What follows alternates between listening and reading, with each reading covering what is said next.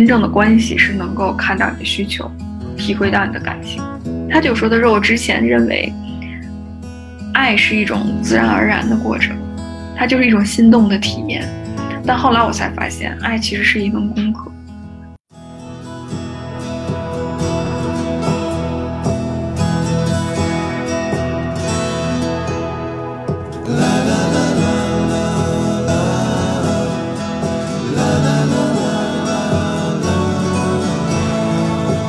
今天我请到了我的好朋友雨薇和 Molly 来跟我一起录这一期播客。嗯，Molly 先介绍一下自己吧。Hello，大家好，非常感谢 Sophie 给我这个机会和大家交流。呃，我是一个关系教练，然后也是一个媒体人。目前我算是一个自由职业者，我自己也在做一个播客，叫秋后算账。同时我也提供一对一和一对多的。关系辅导服务，同时我也会在日常生活当中写一些文章，举办一些活动，帮助大家能够认识自己，解决自己现实生活当中的关系方面的问题。Molly 是我在多伦多大学读研究生的时候的室友，我们当时是我来多伦多的第一年，然后我们就。搬到一起，大概住了不到一年的时间。后来，Molly 决定回国生活跟工作，然后我们后续也一直保持联系。上一次回国的时候也有见到面。对，就是 Molly 在我心目中一直就是一个，就是非常有独立想法，然后敢于敢想敢做的一个现代女性。然后我们当时住一起的时候，经常就是彻夜聊天，然后可以从。可以从很小一个点发散到特别深刻，我们自认为很深刻的话题，然后就一整晚整晚的聊，所以是非常聊得来的老来的朋友。对，你先可不可以讲一下，就是你是怎么找到你的这个方向的？你是怎么确定你是想要做这一块的？嗯啊，谢谢 Sophie。你刚才说到咱们在多伦多那个时候共处的时光，我眼前眼前就闪现出了那个画面。就是在我那个屋子，因为咱俩不是我住那个比较大的屋子，你住比较小那个屋子里面，然后特我在那个大的屋子里面，然后我们在里面多伦多那个时候天特别的冷，然后我们每次就是蜷缩在一起，然后互相各种聊天儿，然后你跟我聊你之前的事情故事，然后我聊我之前的故事和事情，那种感觉还是特别的美好。我觉得那时候也是只是两个在求学人，然后。的那种求知欲，然后对未未来世界、未来的生活非常充满幻想、充满期待。我觉得这种期待其实一直在伴随着我。我记得当初那时候我跟 Sophie 聊天，Sophie 是在国内上的大学，然后我很，我是很早就出国了，所以我其实对于国内是一片空白的。那时候我会想回国，也是因为我觉得国内很精彩，就是我在加拿大生活了七八年。我会觉得那个这个地方真的是非常的好，非常平和，但是内心当中我就会觉着，如果我的人生就这样一路走下去的话，就太无聊。因为我是一个一直对新鲜事物、对探索新的东西非常感兴趣的人，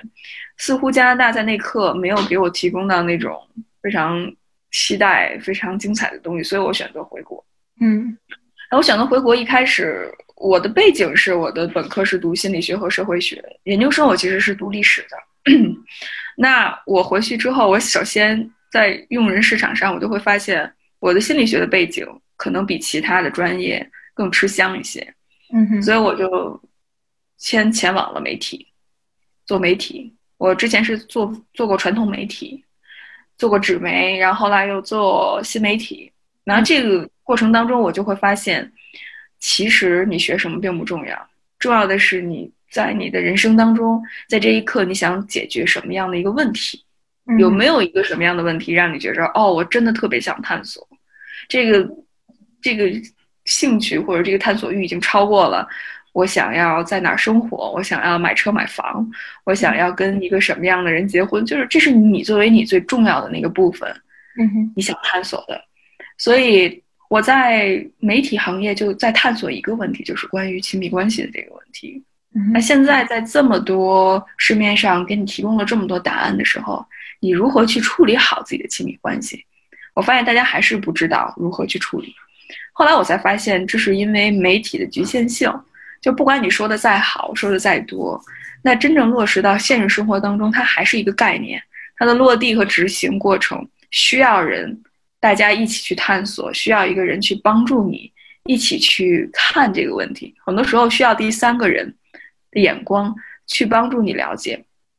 然后那个时候我就决定，我想做一些实实在在的事情。但那时候我还不知道，我说那是心理咨询师吗？似乎好像也不是，因为心理咨询师他在花很多时间去探索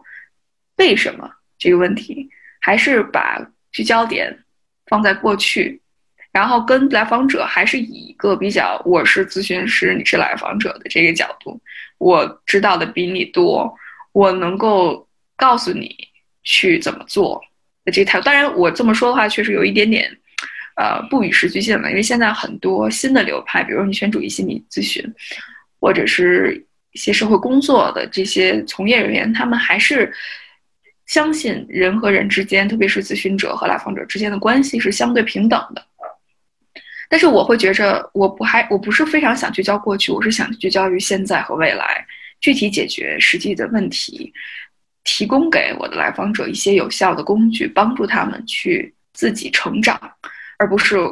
我帮助他们成长，所以到后来我就再去看什么样的问题，什么样的方法能够帮我去解决我现在所有的困惑。因为我觉着我这几年的不管是本科还研究生，甚至是在媒体行业，我已经收到很多的理论性的装备了，但似乎在实践方面非常的缺乏。所以在这一刻，我就需要把这些理论能够运用在实践生活当中，所以我就选择了教练。就 coaching，它和心理咨询不同的一点是在于，它以跟来访者是一个比较平等合作的关系。然后 coach 就有点像是我们健身教练里面，在健身房我们请健身教练一样，他帮助你去锻炼你的肌肉，告诉你，给你制定一个计划。在一段时间之内完成一个这样的计划，对某种程度上这也是教练做的。所以健身教练，我会跟大家说，健身教练是帮你去锻炼你肌肉，而人生教练或者是我，我是说自己是关系教练啊，他帮助你更多的是经营你的亲密关系。嗯哼。所以我就先说到这儿，Sophie 交给你。我特别认可，就是你说到的。呃，你当时是在寻找你人生中很重要的一个责任，或者你认为最重要的那个事儿。这个不是说，呃，你的正常人生轨迹，说要结婚生孩子啊，或者是嗯职业啊，或者是买房买车这些，是更多我听下来其实就是一个使命，就是我们找寻到自己人生的那个意义，然后最重要的。定义你的那个东西是什么，然后你最看重的是什么，然后什么给你带来了价值？我觉得这个也是我现在在找寻的一个东西。我觉得如果你找到的话，你的内心会非常的充盈，然后你会觉得你每一天睁开眼之后都很充满期待，然后你干事情也很有动力。觉得这个状态是很好的，就是我也是很想要有一个自己能嗯。有承担责任，然后赋予我使命的这样一个事情去做。然后另外就是你讲到，就是你怎么一步一步的确定，呃，通过你自身的经历，然后再加上你的一些呃观察，然后发确定到了你现在想要做的是一个关系的教练，而不是说心理咨询师或者说是呃其他方面的咨询的类型的工作人人员。所以就是，嗯，你讲到就说 coach 的话是跟更多的是做一个帮助的一个角色，帮助大家做一些有效的训练，然后而不是说只是做一个简单的咨询或者是理论的传达。那你可以讲一下，就是你比如说作为一个 coach，在你接到一个客户的时候，不是说客户，你通常怎么称呼你的？啊，可以说客户或者来访者，来访者对对都可以，都可以无所谓。你们的互动流程是怎么样子的？嗯，如果是一对一的话，那我肯定会首先邀请他把他现在最想跟我讲述的故事讲述出来，他的问题或者他的困惑。然后一般我都会跟他说：“我说，呃，我不能保证我能够解决你的问题。”但我非常感谢你给我这个机会，能够让我跟你一起合作，去面对这个问题。我相信，首先你意识到问题在哪儿，就是解决问题最重要的一步。那下一步是需要你跟我一起去解决这个问题，而且你的意愿和你的动力最终会将帮助你解决这个问题，而不是我的技术和我的理论。嗯，所以我就是一个，如果做比喻的话，就是好比一个渡人的角色。我觉得这个渡人角色特别美，这其实在社工里面也是一个非常经典的概念，就是我只是一个船家，嗯，那他是我的一个客人，那他想去哪儿，我就把他带到哪儿。嗯，那他想去的那地方，他想去做一些烧杀抢掠的事情，或者是想去呃布施善款、捐助的一些事情，那这是他的事情。我能做的就是把他带到他想去的那个地方，而我没有办法去改变他。嗯，那比如说你跟你的这个来访者，你们第一次见面会有一个这样的对话，然后接下来的话是一个呃，相当于是有不同的 session，是一个持续性，然后你们会定期见面的这样一个过程，是吗？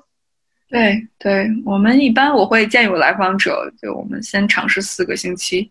我一般来访者会在两到三周，他的问题就会解决。但是我发现一点，就是大家当你的问题解决之后，你就不想再去深入去了解自己了。嗯嗯，我经常做一个比喻，就是你觉着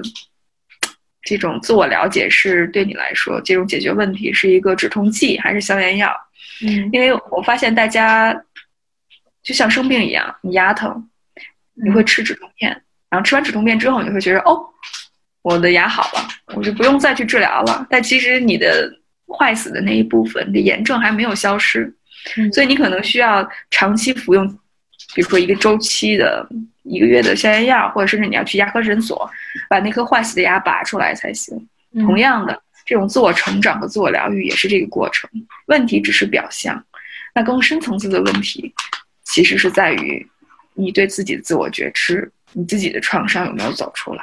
你有没有敢于面对自己内心最不敢面对、最黑暗、最脆弱的那一面，就是需要勇气的。所以很多人就是问题解决，OK，就说雨薇，谢谢你，然后就走了。啊，我说没有关系，如果你现在再回来的话，我们可以继续。但大部分都会选择就是差不多就行了。那你觉得就是像他们这样子，就大部分呃来访者，他们可能都不会有这样嗯持续性探索自己，或者说帮助自己或者自我成长的这个需求或者说习惯。你觉得这个是也是他们问题的造成他们问题的其中一个部分吗？一个原因吗？我觉得这是确实是，而且我会觉得这是受现在社会整个我们的社会文化的影响。嗯，就大家想要的就是一个问题的答案，对，想要的是一个结果，而不会去看到过程当中它的有意思之处，看见自己成长，给自己机会。嗯这个过程的美妙，大家是体会不到的。你比如说，我们现在所有东西都讲快、高效、对，即刻解决。比如说，我们看综艺，然后买会员就可以不用看广告；我们叫外卖，我们会叫闪送，十分钟之内就要送到。嗯，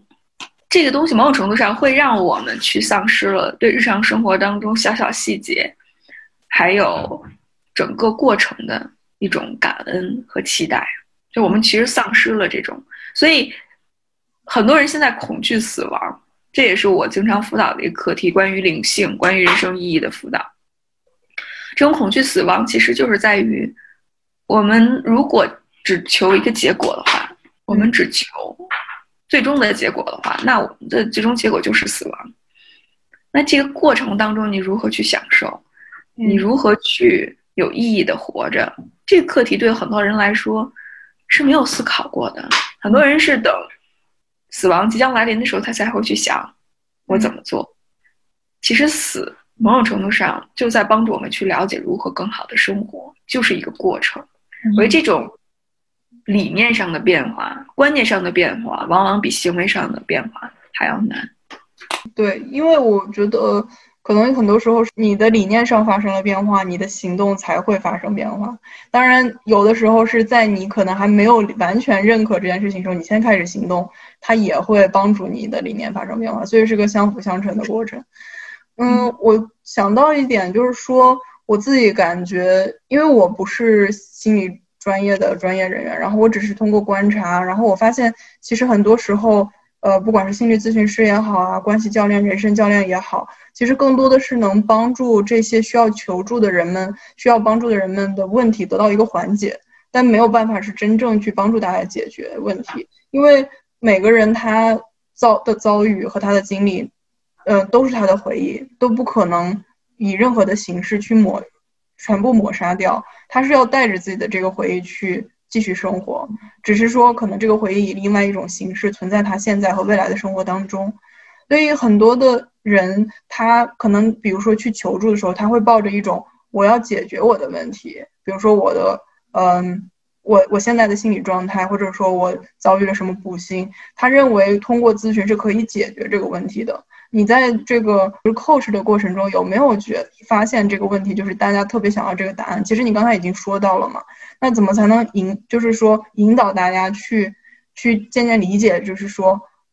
我我们这个问题是去缓解和改善，然后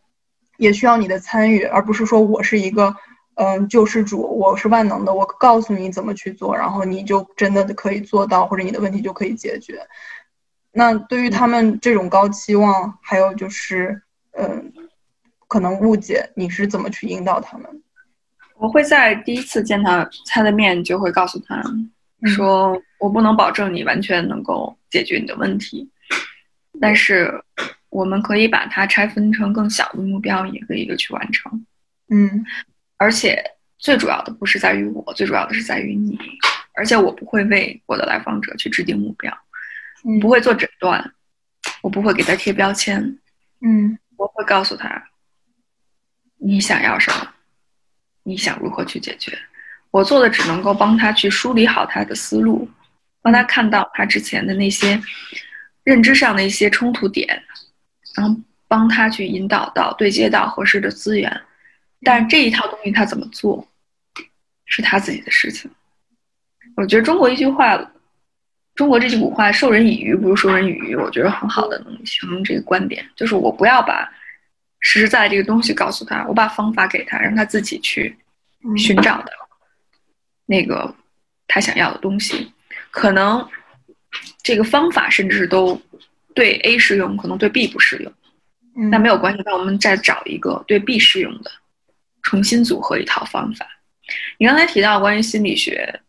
这个东西我也一直都特别的，怎么说呢？就是表示怀疑吧。就当然，我相信心理学给了我们很多非常宝贵的一些经验，也有宝贵的一些想法和理念。但是，嗯，我会觉着，其实心理学让我觉着非常，我自己觉着，并不是我想要从事的这个领域。还有其中重要一点就是贴标签这个问题。嗯，这种太过于。把这个人是什么放在自己的一个认知区域里面，这样其实某种程度上会去强化这个人对自己的认知的认知，或者是这种 dysfunctional behavior 的这种强化。而且这种 dysfunctional behavior，它评判标准是什么呢？比如说我们七十年代的时候还认为同性恋是一种怪癖，或者是同性恋是一种病。那那个时候，如果我们把每个人都当成性别认知障碍的话，那他会强化这个概念，同性恋就会觉得我是有病的。但某种程度上，这也是受我们社会文化影响，受权力的影响。那什么是同性恋？什么是有病的呢？那那些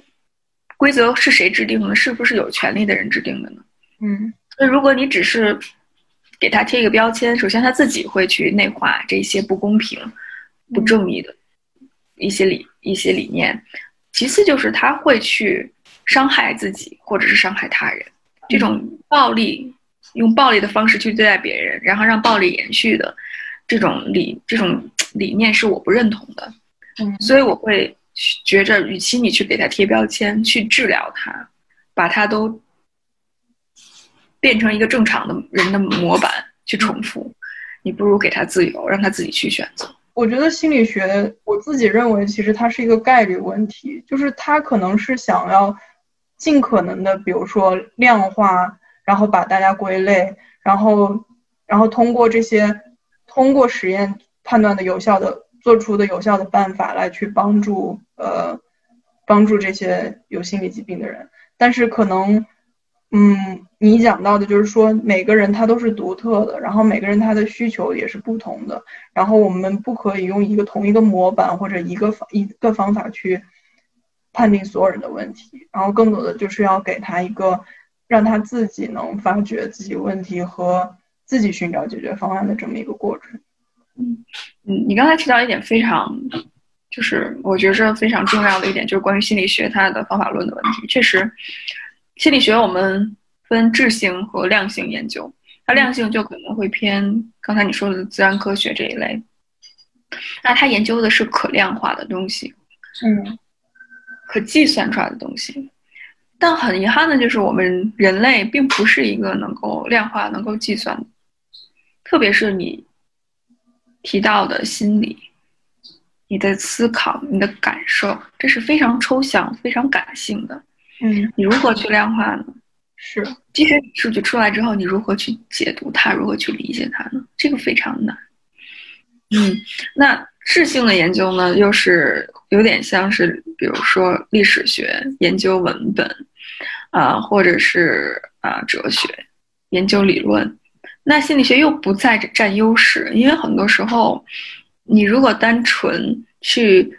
去。用文本分析或者是理论分析的话呢，大家又会觉着这个东西不科学、不幸福，所以心理学站在这种人文科学、人文人文历史和社会科学或者自然科学中间，它其实很尴尬。嗯啊，它其实没有形成一套自己独一无二的一种方法论，所以。两个都不占优势，在两方面，而且现在其实大家对于，特别是学术界对于这种，啊，positivism，我不知道用中文翻译，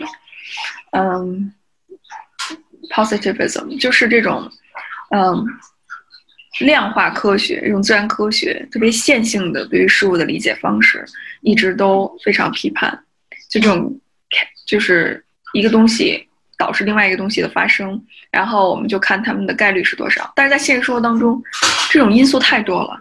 我们不是一种线性的导致问题发展的方式，更多的是可能是环形的，甚至是复杂的。特别是量子力学出现之后，你就会发现，一个在这儿的东西，离一个老远的地方的东西，都会产生一种奇妙的互动和影响。甚至我们现在在聊天，我们互相看彼此。可能都会对对方的一种心灵世界和感受有所影响，嗯，那更别说，嗯，我们的就是在现实生活当中的两个 factors，你怎么去互相影响？所以，如果你只是一个导致这个，我那我比如说，我吃这个药会缓解我的抑郁症，嗯，这么简单的联系，其实真的我会觉得太把人当成机器，太把人简化了。那像你说，就是说心理学它嗯没有办法做到的这种给人个性化，然后给予每个人独的独特的关注度的这种情况下，那你觉得 coach 他能弥补这一点吗？然后另外就是，如果说比如说我们不可以把一个人的问题当做呃这个是我们想给他设计的目标，然后这是解决方案，然后我们通过这个解决方案就帮助他达到这个结果。如果这个不成在心理上不成立的话，你怎么就在你 coach 过程中，你怎么帮助大家确定了他们的目标？然后你是你认为这个目标对他们来说就是好的呢？不是我说，嗯，是他们。我会通过问题，通过问题的技巧，嗯，通过一些能够让他认识到自己潜意识里面最真实想法的那个技巧，嗯，让他把。他想要的说出来，因为在 coaching 这个整个过程当中，我其实不知道他想要什么的。嗯，他就像是一个艺术品，你是一个画家，你在做即兴创作一样，从头到尾，其实你都不知道下一步该怎么办。嗯，因为你的关注点并不是在于你的技巧、你自己、我的理论、我的知识，而是在于对方。嗯嗯哼，所以我不会告诉他，我们今天的目标是这个，我要让他说出来。我想要这个目标，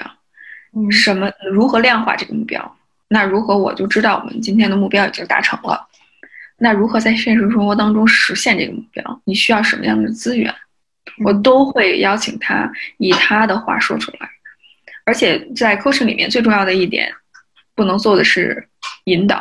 你不能引导对方。嗯，比如说他会跟你说啊，我有三个选项，比如说在这个男我我跟这个人交往，那这个人你明显感觉到他在外界看来可能是一个一个 asshole，是一个特别不好的人。然后，但是我不能跟他说，我不能把我自己的观点带进来，我不能告诉他这是个 asshole，你要远离他。我会告诉他你想怎么做，我帮助他了解他想怎么做。即使他给我三个选项，我会一个一个选项帮他去 explore 他想达到的那个点，直到他想做他想要的选择。我之前做过很多就是呃精神控制或有毒关系的例子。有些人就决定我要继续在这个关系里面，嗯，下去。OK，那其实他的选择，那我会给他足够的资源支持他，在这个关系里面继续待下去。因为每个人的处境、每个人的想法、每个人的需求都不一样，我没有办法去把我觉着好的东西强加在他的身上。我能做的只是帮助他去做他想做的决定，即使那个决定在我们看来是不好的。你的 coach 方法就是没有对错，然后没有判断的标准，然后也没有唯一的答案，然后更多的是通过抛问题，然后让大家去思考，然后去 challenge 或者挑战他自己可能的舒适区域，让他去想自己以前没有想过的问题，然后去想怎么去改善自己的困境。那你？怎么构成了你的这个方法呢？你就是你有没有什么理论支持啊？或者说，就是你是怎么形成然这个方法？然后你是怎么坚信它是有效的？我首先是因为我自己读了很多年的书，自己建建构出来的理论基础。coaching 某种程度上是我找到的 coaching 吧，就是我在去选择不同的咨询方式的时候，我觉得 coaching 和我的理念最契合。嗯。所以我才去使用，而且我不会完完整整的把老师教我的东西都用进来，我会以我觉着我倡导的理念的方式传输出去，所以我是有加修改的。如果你可以，Sophie 你也见过不同的教练，每个教练的理念都不太一样，然后我这样的可能也也是不同的。那我我们先不评判谁谁对谁错，谁好谁坏。但是我相信每个人的辅导理念都是他自己人生观、价值观的一种传输。嗯，而我个人的传输是我相信，我也愿意让个人得到解放，我也坚相将坚信一个自由、嗯，民主的社会。嗯，最主要的方法是给个人赋权。如果每个人都能够有很强的自我意识，如果每个人都有选择的自由的话，我相信我们的世界会变得更好。那这是我自己的信念，嗯，这就为什么我会选择 coaching，我会坚持不去引导我的来访者或者是我的 client，我更多的是去帮助他们做好自己的选择。我觉得这个是一个双向选择的过程，就是 coach 选择你的你可以接受的这个来访者，然后你的这个访来访者也要会去选择合适自己的 coach，只有这这两个人都。呃，在一块儿都会觉得舒服，然后合适。一个觉得我可以帮到你，另一个觉得我从你这儿能得到帮助，然后这个事情才能开始。我是这么理解的。它其实跟两个人的性格啊，然后观念啊，都都有关系。我觉得。那我们聊一聊，就是你是怎么找到，你是怎么开始想要做亲密关系这一块的？就你称为自己是关系教练嘛？然后你是怎么看到了这个地方的需求？然后你怎么发现，嗯？可能你可以在这个地方帮助到大家。嗯，首先我职业上就发现亲密关系是一个大大的话题，就是现在不管是在国内还是在国外，似乎每个人对于关系都有非常多的困惑。嗯，因为现在这个社会太动荡了，然后人们有无比的自由，但是大家似乎不知道如何去面对它。嗯，特别是当婚姻不再是每个人必须要必须的选择。当结婚生子已经从很多人的 list 上划掉了之后，那如何去考虑？如何去重建我们的规则和秩序？如何去设立对于嗯一段关系的期待呢？而且现在在不管是在国内和国外，多元关系、多边关系又非常的流行。大家不断的探索。那从这个探索过程当中，又能让我们知道什么呢？对于人性、对于关系、对于个人的需求，有什么样的了解？这些东西我都非常感兴趣。嗯，这是我自己职业上的一些一些探探索。然后我个人生活是因为我经历了很多段非常非常困惑的关系，我会觉着。就我去尝试，我去理解，但似乎我就会发现，我很多时候最基本的沟通和倾听的功课我都不会。嗯，我我经历过一段短暂的婚姻，同时我也和不同文化的人交往过，我就会发现到最后大家都一样。嗯，就是你跟一个人，甚至是你的国籍、你的种族、你的性别都不重要。重要的是这个人能不能给你提供情感的价值，重要的是这个人能不能跟你有很好的沟通，能不能听懂你在说什么。我觉得这是特别重要的一点，所以我就开始去关注到亲密关系。OK，你可以说是我我我在人生当中在亲密关系当中经历很多的失败，我就想自己去探索我如何能够嗯认识到这个问题，如何能解决这个问题。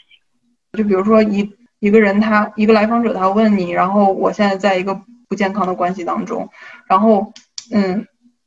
他你会觉得就是他会选择离开会对他更有帮助，还是说让他继续维持这个关系去改善更有帮助？就是说是彻底解决呢，还是改善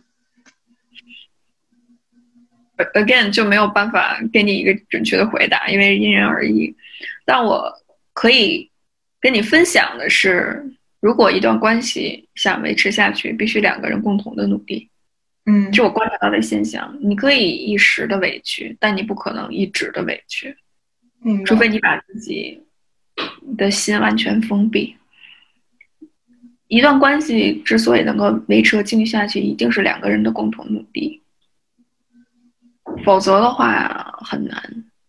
而且，这种共同努力其实并不只是建立在关系的学习的技巧上。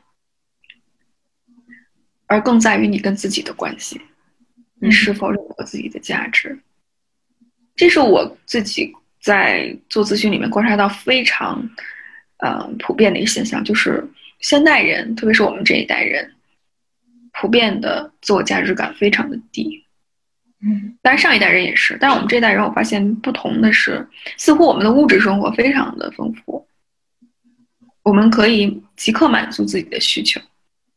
但是我们依然不知道自己是一个什么样有价值的人。我们把往往把价值看成我们能够买什么，我们能够得到什么。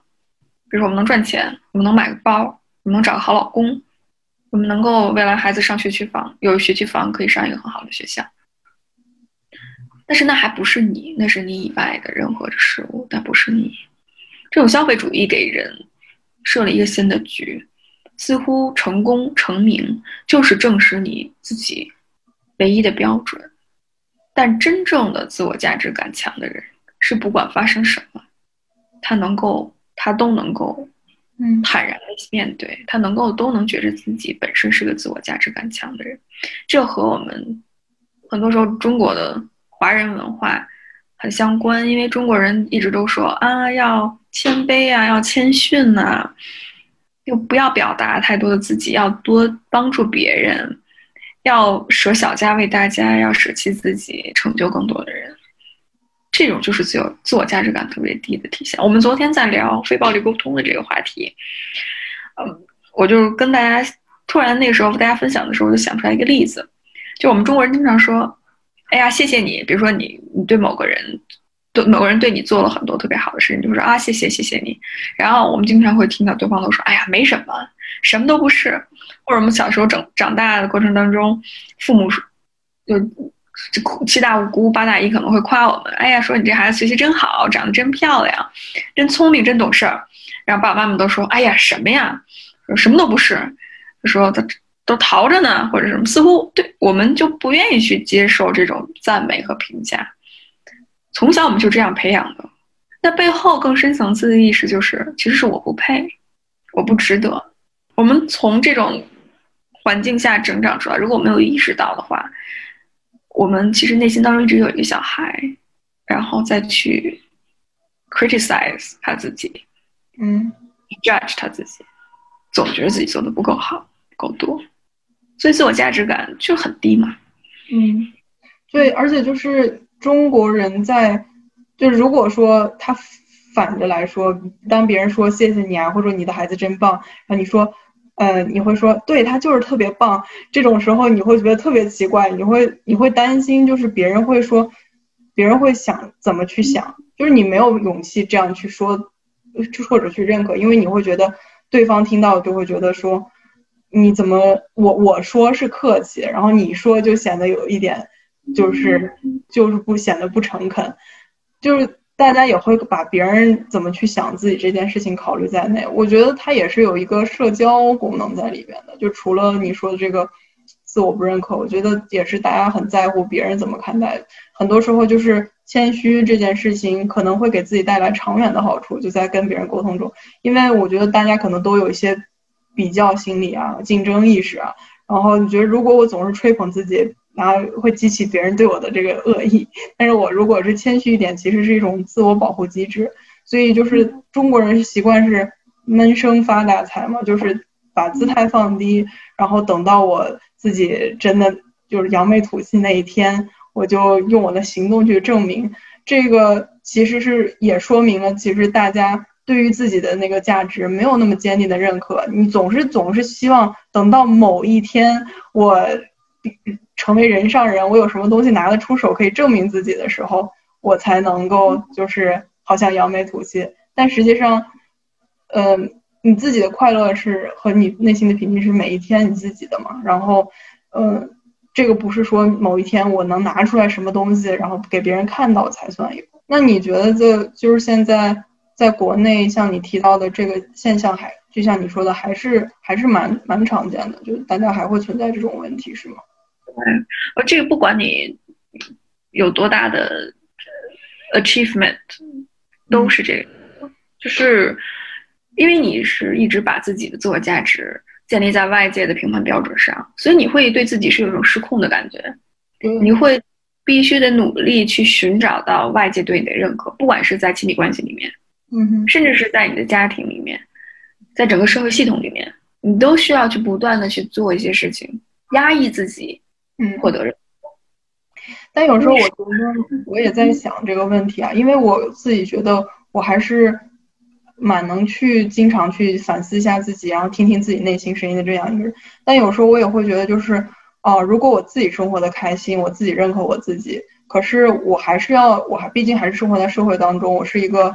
呃，社群动物，我出去总是要面对别人的嘛。然后当跟别人沟通的时候，大家可能去看你的时候，还是用那些浅显的东西去看你。比如说，像我昨天跟我家里人视频，然后好多亲戚就来家里做客，因为中秋节嘛。然后他们首先看到你啊，就会就会夸夸你好不好看呐，然后你有没有谈恋爱啊，就类似于这样。他们会关注很直接的这些东西，那这些东西确实他会跟我有一个互动，有一个冲击嘛。我在想，有的时候我就有时候在想说，如果说我有其他人或者外在的人可以看得到，然后或者说可以直接拿来任何东西，我少一些解释，会不会其实生活会更容易一些？就是说对我来说是减少了一些麻烦的。然后，嗯，可能我就在想说，其实是不是很多人内心他也是有想过自己。真正想要什么的，他也有一个叛逆的自己，但是可能按照普世价值，不是普世价值吧，就是社会评判的这种标准去生活，可能相对来说会容易一些。然后，我觉着不容易，甚至是我会觉着牺牲自己，在整个现在这个体制里面，或者社会评价系统里面会更难。嗯，发生之后，你就会发现，任何事情都可以在下一秒当中不复存在。如果你把你自己的安全感和控制感建立在外界的话，嗯，你会永远是一种不安定、不稳定、恐惧的状态。所以我们要把自己的锚那个 anchor 扎在自己内在，看到自己需求是什么，然后才能够乘风破浪，不断的去探索。呃，你刚才说到这一点特别有意思，我也观察到我们家的现象，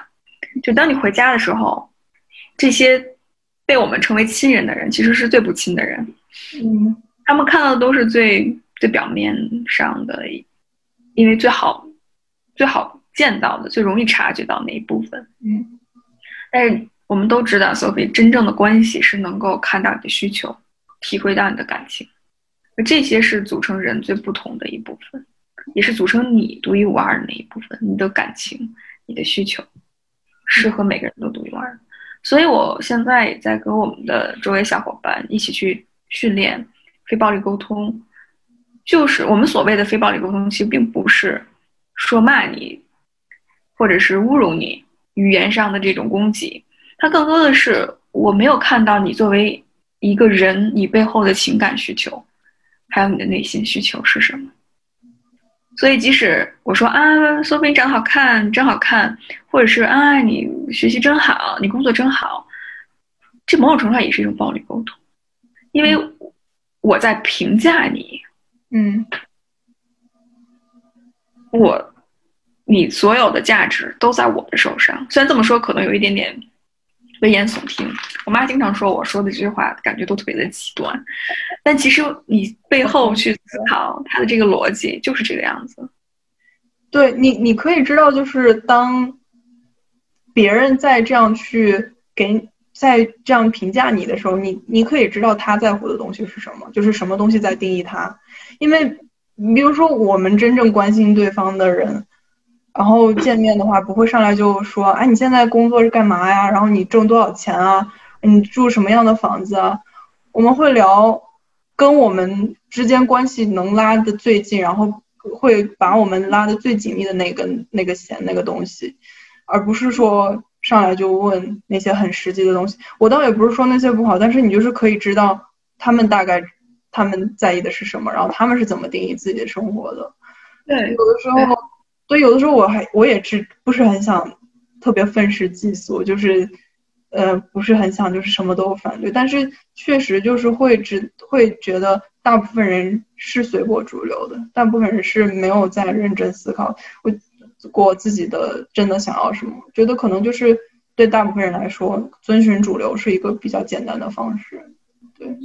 对，而你能看到他们的需求，嗯，感受到他们的感觉。你就能够把这些东西放下，你不会，你不会再觉得对方在对你无理取闹，或者是对方再去评判你。你能看到，哦，他们就是需要安全感，需要社会系统保护他们，让他们感觉到自己有价值。这是他们的选择，尊重就好。对，而且我觉得，哦，就像你之前也有讲过，就是说要带着悲悯的心心情去看待别人。我觉得这个不是。不是每不是人的错，也不是说，呃，人故意的。首先是有很多大环境的影响，比如说你生活的社会环境，甚至是媒体啊，然后，呃，文化呀，它都在引导这样子的风尚。然后另外就是。每个人的智商、情商都是不一样的。有的人他智商高一些，但是他情商低一些，他的 emotion intelligence 就是没有办法去理解到，或者说去自主动的去做一个反思。就这也是体现出来为什么 coach 是需要的，因为可以帮助到你，可能发现你以前没有办法或没有能力去做的这个事情。我们聊一聊，就是你现在自从你开始做了这个关系教练之后，嗯，你做做做了哪些话题吧，让你。印象深刻、难忘的一些故事啊，我基本上关注的都是性、亲密关系和自我疗愈这三个大方面。然后我平时会跟之前跟大家分享过，我平时会有一对一的或者是一对多的咨询，同时我也会举办一些讨论活动。让我感觉最有印象最深的，其实是我们经常参加活动的一个姑娘，我能见证着她的成长。她是那种特别 sweetheart 那种人。就是非常的善良，但是有一点点过于善良，嗯，以至于他可能会在日常生活当中会受到别人的伤害，因为他把世界看得很美好、很简单，嗯，也都很理所当然，啊，所以他也是今年二十七岁左右了吧，也是在关系里面，不管是在工作关系里面，还是在情感生活里面，甚至和父母的关系里面，都是非常的。挣扎非常煎熬，然后他经常参加我们的活动，从第一期情感勒索，父母的情感勒索，他就开始，他就非常坦诚的，在我们的十几个人的平台上分享自己父母的故事。他会说自己之前小时候被爸爸打，打到一定程度，他的那个好像是拿拖把打，把拖把的棍儿都打打断了。嗯哼，她是一个外表非常漂亮、非常聪明的一个女孩，但是她自我价值感特别的低。她跟我说：“她说，雨薇，你知道吗？如果在一个 party 上，这个 party 里面有几十个人，我肯定能够挑到那个最烂的人。为什么？说因为我自我价值感太低了，我觉得我自己内心上不配，我的对象都是比我差很多的人。”嗯，然后我之前没有参加过活动的时候，我没有意识到这一点。但是我跟大家一起成长，因为我们每周会有定期的话题，从精神勒索到如何去沟通、如何去放手、如何去处理之前的关系的问题，到最后如何能够建立更好的关系、如何沟通、如何表达。一路上他是跟我们一起成长过来的，他基本上每周活动都参加。嗯，然后他就会发现，他有的时候就是前两前一周吧，他就突然给我发微信，他说：“雨薇。”我我觉着我自己成长了，我觉得我能放手了，我也能够勇敢的把自己的情感还有需求和对方表达出来。虽然我们到最后还是分手，又是一半时段的感情经历，但是他他说，我现在学着把自己的焦点看在放在自己的身上，我发现自己是一个有价值的人，我也发现自己能够去在关系当中占主导权，而不是特别卑微的，特别。特别没有价值感的存在，所以当我读到了这个感，读到了这个过程，他的成长历程之后，我真的为他感到开心。他就说的是，我之前认为，爱是一种自然而然的过程，它就是一种心动的体验，但后来我才发现，爱其实是一门功课，你需要去学习，要去成长，你甚至是要不断的犯错，才能够成为更好的自己，才能够培养出来爱的能力。嗯，对，谢谢 Molly 你未来参加我的这个节目，下期再会。好，再见，再见，谢谢 Sophie，拜拜。